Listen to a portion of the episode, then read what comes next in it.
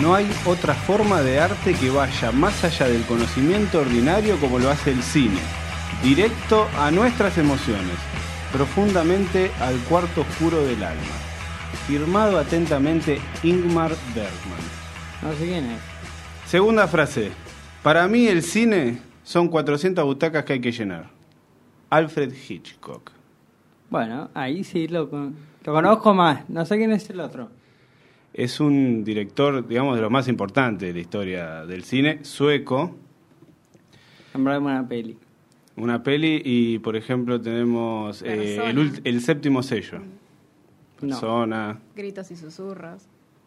Muy Eh, arte de culto, chico, muy cine de culto, ¿no? Igualmente, estas frases, eh, fuente, Miami me lo confirmó, pero esto también abre un poco lo que queremos traer hoy, que es qué es lo que buscamos cuando vamos a ver una película. Vos, por ejemplo.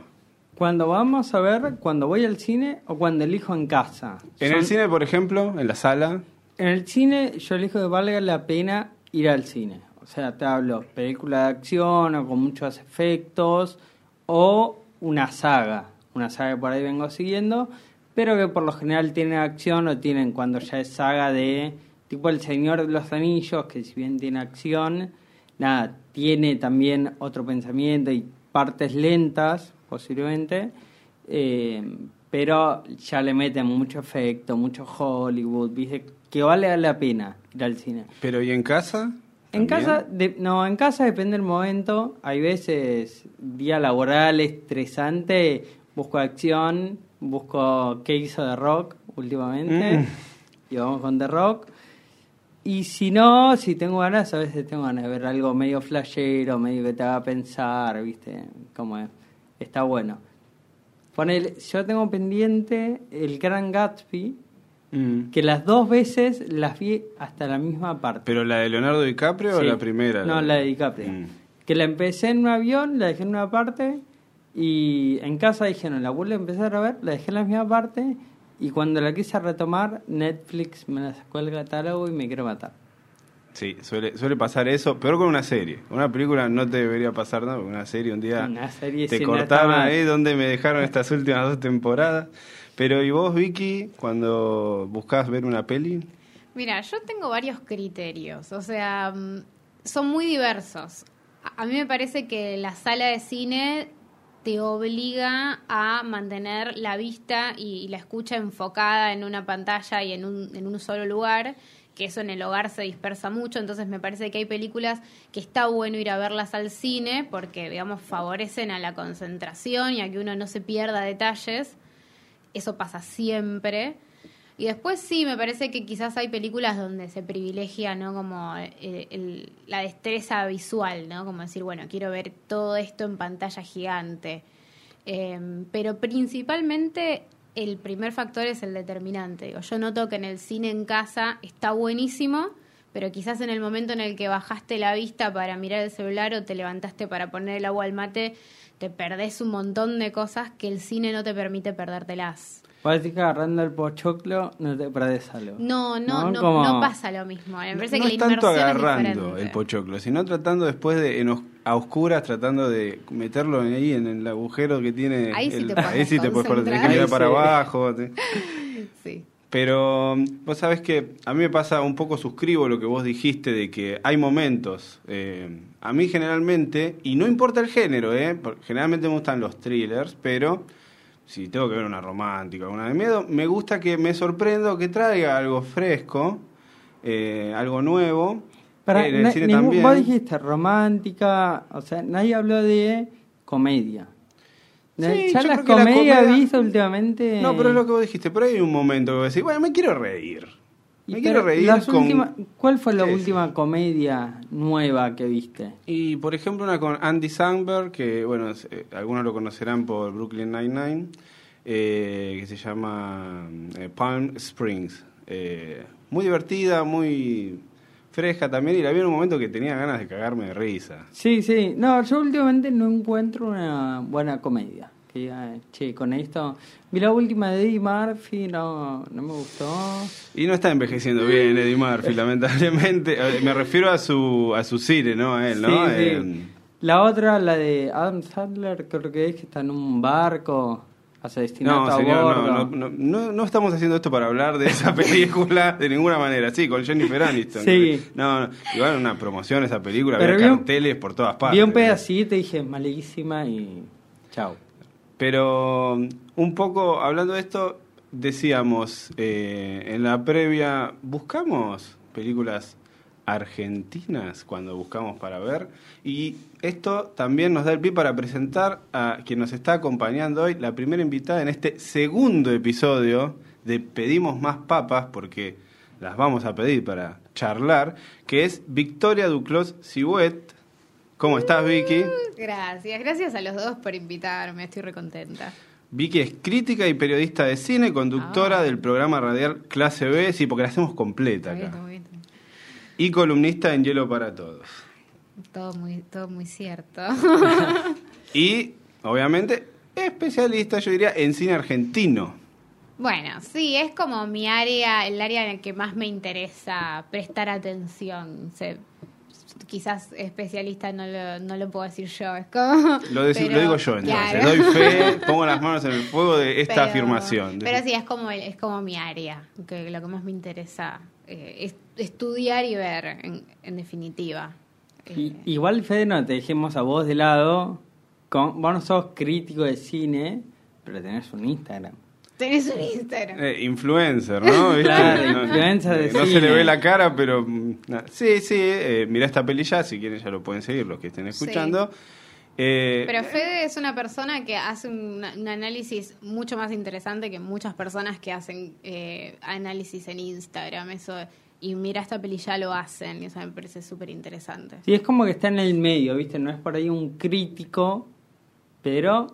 Como sí, me gusta analizar y bueno, en mi formación en periodismo por ahí tratar de... Te permite. Sí, de, o por lo menos eh, tratar de rescatar cosas de las películas que por ahí no van tanto al análisis técnico, que no es tanto de lo que yo conozco, pero sí del trasfondo social o de quizás alguna idea más general del Claro. el marco.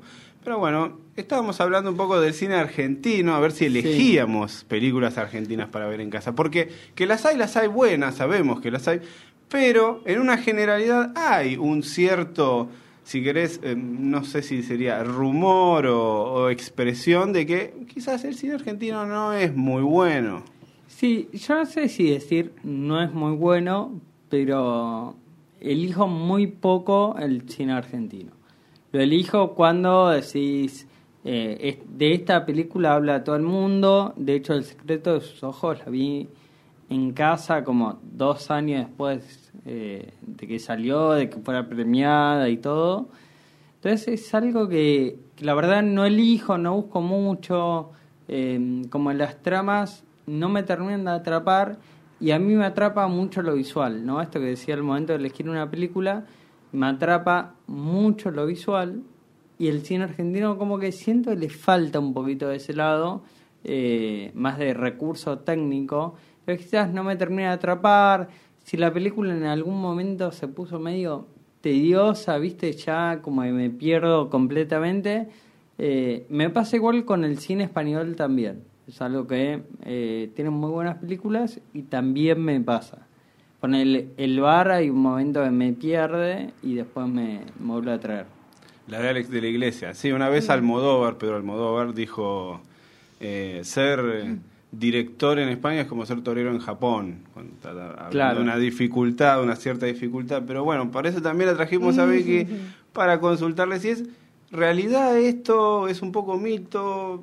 A ver, no hay un- quizás un público en Argentina tan que consuma esas películas, pero por ahí en otras partes del mundo tienen eh, cierta valoración, no sé, los directores o los guionistas, que acá por ahí no se les reconoce tanto. Yo creo que hay muchas cosas como para desglosar el, el fenómeno de cómo se consume cine argentino en nuestro propio país. Y, digamos, por un lado está esto de que en general hay una crítica y una producción de cine que está, son, tienen más una mirada más europea del cine que más nor- que norteamericana, por ejemplo.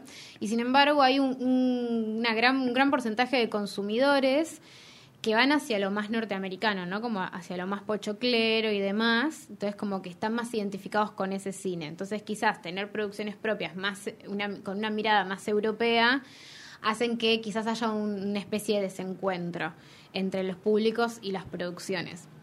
Sin embargo, eh, me parece que también lo que sucede es que hay como un gran prejuicio justamente de pensar que todas las obras son de la misma manera y que no es un prejuicio que las personas usen en otros tipos de consumo. Y yo siempre pongo como el ejemplo de, vos vas a ver una película yankee, pagás, hoy en día sale casi 800 pesos una entrada, ¿no? Sin el 2 por 1 Exacto, pagaste 700 pesos una entrada. Igual, igual yo creo No- que todos vamos con el 2 por 1 Sí, bueno. hay no dos se hay- puede vivir Ponele sin 2 que- por que- 1 Claro. Ponele que sos una persona muy sola y vas y pagas 700 pesos una entrada o invitas a alguien, entonces el 2 por 1 Sí, o, o se te ocurrió el momento y no llegaste Claro. a conseguirlo. No, Pero y- bueno, y después el la precio de la entrada, la bebida, o Claro, sea. uno paga esos 700 pesos la entrada, va a ver esta película norteamericana, sea cual fuere, y quizás no nos gustó. Pero el mes que viene no vamos a dejar de consumir, o la semana que viene directamente, no vamos a dejar de consumir cine norteamericano generalizando con que, ah, de repente el cine norteamericano no me gusta más. Y sin embargo, en el cine argentino sí pasa eso. Veo una película y pienso que esa una película es todas. Entonces, por las dudas, no veo más. Lo que ¿No? pasa, Como que pasa un poco eso. lo que pasa es que yo creo que el norteamericano fuiste a ver más cantidad, entonces son más las buenas que viste que las malas, o por ahí regulares, pero decís no tan malas. El cine argentino fuiste a ver tres y una decís, y me gustó un poquito, y tener que hacer todo ese gasto, lo que decíamos de lo que es la entrada, el pochoclo, la gaseosa, todo, es como que decís, che, voy a ver lo que Pero esté justamente un poquito es- más seguro. Bueno, ahí está, claro. Uno Quiero está, muy, una está más seguro igual. desde el prejuicio, en realidad. Porque después Sí, la sí. película te decepciona. Y sin embargo, bueno, no sé, la semana que viene probaré con otra. Sí. En cambio, con el cine argentino somos más como, no te doy más oportunidades. Tenés solo esta oportunidad para que yo te ame o te odie para Lo- siempre. Lo que pasa es que los actores, yo creo que también ya los conocemos mucho. O sea, el mismo actor de cine argentino es el actor de una serie. Una En esta- telenovela. una telenovela. En Estados Unidos yo creo que no pasa tanto. Puede ser, puede ser que algunos, eh, eh, yo creo que algún cierto cierto público va a ver la película por el actor o por la actriz. Exactamente. Eh, pero quería reflejar una cosa que vos justo mencionaste el secreto de sus ojos eh, y ella estaba hablando de cierta lógica quizás hollywoodense en las películas. ¿Te gustó el secreto de sus ojos con ese monologazo de Franchella sobre la pasión y Racing, Y que vos sos hincha de Racing? Racing, sí. ¿Te compró? Sí, obvio, obvio. Disfrutaste. Bueno, Campanella es un director que trabajó en Estados Unidos. Sí, y de hecho ganó un Oscar con El secreto de sus ojos. Es decir, hay como una coherencia en una perspectiva que se puede interpretar como más cercana a las producciones más norteamericanas, o por lo menos a lo que a ellos les interesa desde el entretenimiento y desde las obras. Es que lo que vos decís del discursazo de Franchella es común en las películas hollywoodenses. Quizás no en todas, pero es común. Sí, Hay eh. una parte de discurso. Es verdad, es como, no sé, agarran una pelota de fútbol americano y le dicen, esto está hecho con el material con el que se hacen los sueños. No, amigo, es cuero eso, ¿qué va a Sí, ser? sí. Pero lo tiene, lo, Lo tiene, esa épica ahí de vamos adelante, somos el mejor país del mundo. Y un poco, viste, eso puede llamar. Eh, la otra película que se estrenó hace relativamente poco y que yo siento que eh, tiene un poco de esto de blockbuster, que es El robo del siglo. Sí. Sí. Eh, Sí, para mí la última buena película eh, popular, eh, tipo argentina, grande, la- mainstream, vamos a decirle mainstream. Mainstream, esa. La última buena mainstream que tuvimos, eh, me parece que fue claramente El robo del siglo. Si es que no me estoy olvidando alguna otra posterior, creo que no. Sí, También sí. con actores Con conocidos. actores Franchella, conocidos. Diego Peretti. Sí, Luque. No, no, una buena lógica, bien adaptado eh, a lo que es nuestro, ¿no? No con una mirada por ahí de esto se va a exportar y no les voy a. y tengo que explicar lo que es el argentino. Acá no, acá fue el argentino es esto, ya sé lo que es, lo hago así.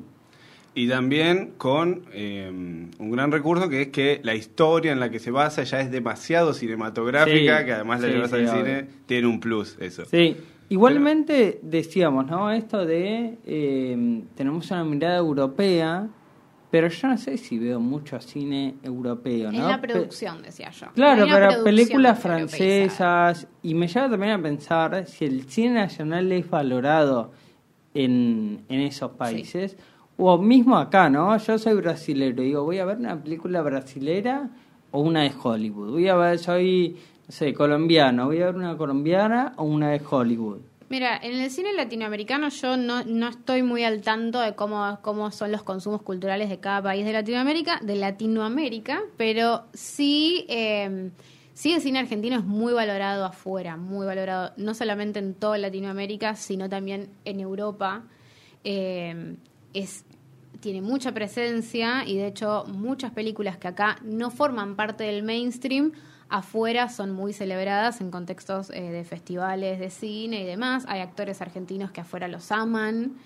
Eh, pero acá, sí, acá tenemos algún festival. Sí. Sí, El- bueno, está el Bafisi, también Mm. está el está el Festival de Cine único de Mar del festival de Plata. clase A de, Mm. de Latinoamérica es el Festival de Mar del Plata, por ejemplo. Mm. Es uno de los festivales más grandes del mundo, o sea, es el único festival de categoría de clase A junto con otros festivales como Cannes, eh, Venecia y Claro. Han venido eh, figuras eh, muy Mira. importantes del cine al Festival de Mar del Plata. Mira, igual eh, vos que decías del Bafisi, viste el arte multiplex, cerró.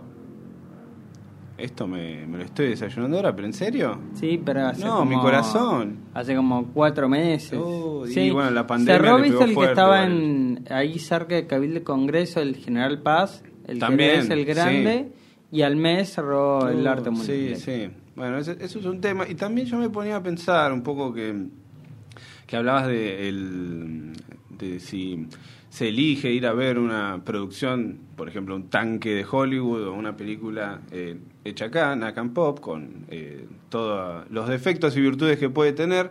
Si es si se arriesgan las personas que se encargan de la distribución de la película, de elegir qué película van a pasar en el cine, eh, si anteponen, decir, no, voy a poner este tanque que sé que va a venir la gente, o voy a poner una peli. Sí, de hecho hay algo acá en Argentina, Argentina. que se llama cuota de pantalla, que no se cumple, que es eh, parte de una ley que implica que las distintas, las distintas cadenas tienen que cumplir con una cantidad de películas de producción nacional en sus salas, en horarios eh, interesantes, en horarios, digamos, como de, de primera línea y en salas principales. Sin embargo, eso no se cumple. En general, cuando viene una película extranjera, suele acaparar todas las salas y las cadenas prefieren pagar una pequeña multa si es que se las cobran antes que hacer, eh, digamos, eh, cumplir la ley que incluye la cuota de pantalla.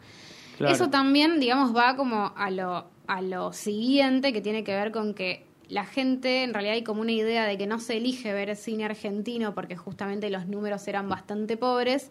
Y en cuanto a lo que fue la pandemia, me parece que lo que se expuso es que evidentemente hay un gran interés del público por ver películas argentinas. Hubo un programa que se llamó Cine, Jueves Estreno en Cinear, que todos los jueves ponían películas argentinas de estreno mucho más chiquitas, no Sí, había sí. tanques. Y sin embargo, en un fin de semana, una película podía llegar a ser 60.000 espectadores, que eh, no los puede hacer acumulado una película argentina en meses. ¿Pero Entonces, gratis? en sí Oh, y en, y en la televisión. Pero digamos, ahí de- se descubre que el interés está. Después hay que ver sí, cómo se cómo llega, pero el interés está. Sí, sí, obvio. Por ahí, a ver, eh, digo, eh, un tanque de Hollywood que sabes que está Brad Pitt, The Rock, que lo vas a ir a ver, que lo vas a ir a ver. eh, y una Argentina, bueno, en la Argentina, mitad de precio. O sea, buscar alguna estrategia, obviamente, no trabajo en esa interna y no sé lo que puede ser una entrada. Pero sí decir, bueno, o venís a ver una Argentina, te regalo esto. Ah, había en un momento un sorteo, de hecho, ¿o no? Que con Sí. tu entrada de cine y si veías una película argentina, multiplicabas tus chances de ganar no sé qué.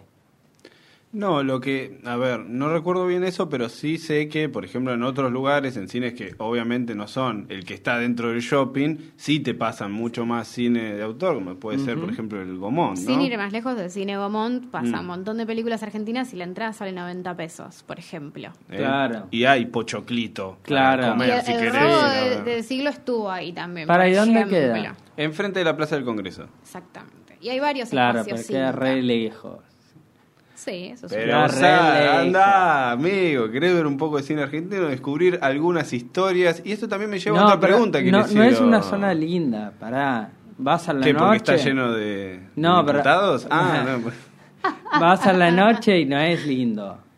Bueno, tenés horarios todo el día. Sí, no, eh, hay horarios todo el día. Eh, y por decir el fin de semana también, para darte así una escapada. Pero eso también eh, me hizo pensar en que hay muchos tipos, eh, digamos, géneros cin- cinematográficos que no se hacen acá en Argentina, por ejemplo, o, o que no se hacen, no, que no son muy comunes, como puede ser el terror y la ciencia ficción, si bien, y yo sé que Vicky lo, lo sabe bien porque lo hemos charlado, hay películas como, ejemplo, por ejemplo Aterrados, Sí. de Demian Sí. Rugna, que la repegó. Y me refiero a afuera, lo han contratado, ¿no? Para que hiciera una adaptación, una remake, sí, ¿no? sí, De- sí, él mismo está haciendo una remake de esa película y la produce Guillermo del Toro. Tranqui, tranqui. Sí. Y digo, Sí, y la vio Guillermo del Toro y dijo, che, qué grosa esta película. Digo, como para tener Sí, como una, una voz autorizada también. De que no es que soy una fan, ¿viste? Eh, aunque sí. Y otra que recuerdo que me ha generado así como, ok, esto es distinto, es eh, Muere, monstruo, Muere, muere, monstruo, muere. que me la recomendó ella. Pero yo no sé si hubiera ido a verla, si, por Claro. ejemplo, tenía alguien que me decía, confía, anda a verla, es rara. Te podía llevar, o sea, o podía ser buena o podía ser como la peli rusa de terror que fuiste a ver. Oh, no, Sí, pero no me parece que también ahí está como eso, ¿no? Como el miedo a, a- a- a ver una película que no te guste. Digo, me parece que también pasa un montón eso, ¿no? No, si no me lo recomienda alguien en quien recontra confío, Mm. o si me lo recomienda alguien y después esa película no me gustó, Yo es confío pa- en Fede y parece algo gravísimo, parece algo gravísimo y no lo es. Ese es el punto también, ¿no? Como uno muchas veces da vuelta en una plataforma y pone play y no te gusta, la sacás, listo, no perdiste nada, nadie, nadie te quitó nada de, de- ni o sea, Bueno. también pasa un poco eso, ¿no? Como eso de, no, y, te, y me puede, puede ser malísima, sí, puede ser malísima, qué sé yo, no sé, tan, no es tan grave. Bueno, yo creo que ese es un tema también con lo que decíamos del precio, ¿no? El precio del cine o ver una plataforma, eh, una peli en una plataforma y el cine en casa, por más de que lo tengas que pagar, si te conviene o no. O sea, todo eso que está pasando con Disney, que los estrenos te los ponen simultáneo en la plataforma y en la pantalla. Mira, te voy a tomar un pequeño dicho de un director eh, bastante conocido, que es David Lynch. Él dijo, eh, lo fundamental es la experiencia de ver una película en grupo a oscuras. Eso está desapareciendo, es muy peligroso que ocurra. Me resulta triste que el imperio de las pantallas pequeñas eh, y del ordenador y los celulares eh, distraigan la atención de la gente. Eh, y es más, dice, ver una película es entrar a un mundo oscuro, sin teléfonos que suenen, sin nada alrededor, sin nada que pueda romper esa experiencia. En tu casa, y me voy a hacer el mate mientras pongo los créditos, y voy a ir sacando esto del microondas mientras me perdí, no sé, los primeros 25 minutos. Sí, ponerle pausa, que tengo que mandar un audio. Como, También, poner una pausa te hace cortar un poco esa como Sí, experiencia sí. que ibas Sí, llevando. sí, uno va construyendo como una progresión en la película en la que se supone que uno tiene, es una experiencia digamos, progresiva, entonces si uno la corta, no la ve, la interrumpe constantemente, también pasa eso, ¿no? Como termina la película y, ¿sabes qué me aburrió? ¿Y qué hiciste durante la película? No, miré cinco veces el celular, me fui a hacer el mate, en un momento fui al baño, la pausé, la retomé a las dos horas y... No generaste el efecto que quizás la película necesitaba que generes. Sí, o mismo te distraes por cosas O te distraes, de la sí. cosa, en- de la casa en general. Sí, sí, digo. sí, sí, suena el No timbre. Suena el timbre, yo tengo dos gatos, un gato hace quilombo, ¿viste? Claro. Te distrajo. O Sí, sea, sí. es un segundo, Por lo menos lo que hay que, me parece que lo importante es saber que funciona de esa manera. Digo, a mí lo que me parece más interesante no es erradicar las pantallas chicas para que el cine sea eterno y para siempre, Sí. sino que uno entienda que en los consumos culturales que uno lleva adelante y en las elecciones que uno tiene para consumir el cine, pasan cosas, digamos, cambian cosas. Entonces, Bueno, me parece que lo importante es que uno pueda elegir y decir, che, no, no, no da lo mismo que lo veas en la pantalla de tu casa y, o que lo veas en el cine, entonces voy a elegir qué película voy a ver en casa y qué película voy a ver en el Sin cine. ir más lejos, y un caso extremo, ¿no? Lo que hizo Marvel poniendo escenas post crédito. Antes de terminar la película te levantaba y te ibas. Sí. Mm. Tipo, ahora escena post crédito y post post crédito, tipo al final del final. Sí, y en el baño, presta atención por ahí también en Claro. la pantalla y te pasan otra escena post crédito, o sea, atención. Pero ¿Eso algo- les un gusta? consejo, ¿Eso les mientras la gusta luz está apagada, Sí, quédense bebiendo, porque pero- si ah, se prendió ya sabes que no te van Pero a antes volver a prendían la luz. Al principio te prendían la luz. No igual. podés amagar así, ¿no? Sí. No, yo no me Sí, acordaba sí. que te prendían la Sí. Eso es ser malvado, es tipo Sí. Salir O, indignado. o si sea, te, te, lo prendían, te dejaban todos los créditos, te lo prendían, pero viste que después vienen otros créditos y otra escena. Esa última Mm. escena ya era con luz. ¿Ya era con luz? Mm, yo Sí. tenía más en- presente Porque como suele que ser un gag. oscuras. Es- La segunda escena post crédito Mm. suele ser un gag, como Sí. un chiste o Claro. algo muy chiquito. ¿Te acordás en Deadpool? Estaba Deadpool, tipo, que salía en pijama, todavía están acá, viste, Sí, váyanse. esa igual es, es un guiño a una Sí. película, Ferry Bueller's Days Off, con Matthew Broderick, de los 80, bien comedia de esa época. Pero también me acuerdo de la hormiga tocando en Ant-Man la batería, que era como Claro, sí, sí. Bueno, pero a ustedes eso les gusta o no? una escena postcrédito. Sí. Yo creo que ha ayudado a construir todo lo que es Marvel a nivel eh, eh, historia. Interconexión como del universo. Está ahí. Lo han hecho muy bien, porque ellos realmente hicieron el culto de Sí. la escena Sí, postcrédito. sí. Después Sí, que sí. se use en películas de otras empresas, bueno, pero uno siempre piensa en la de Marvel cuando te ponen una Sí, sí, no, che, esto terminó y bueno, me voy. O sea, no sé, Rápido y Furioso terminó, me voy, no esperar un Mm. post crédito. Ay, espero hasta el final. Para irse. Claro. Sí. Loco. Estaba pensando en mi familia, que Y tengo pero- que ir a buscar. Y que no pero porque yo pagué la entrada. Y bueno. No, no fui invitado, era, ya está. ¿Vos pensás que, que se estrene la película al mismo tiempo en el cine que en la plataforma de streaming como hace por ejemplo Disney Plus? Disney Plus, vamos a pronunciarlo como se dice. Sí. eh, ¿Le afecta en la recaudación a la Sí, película? de hecho quedó demostrado y sacaron lo que es el estreno en simultáneo inmediatamente después de que fue el estreno de Black Widow. Dijeron, no, la película en el primer fin de semana recaudó muchísimo y a partir del segundo estaba absolutamente pirateada en todos lados. No va a volver a ser así. Recaudó como un 70% Claro. menos. Black Increíble. Widow o Así Black Widow.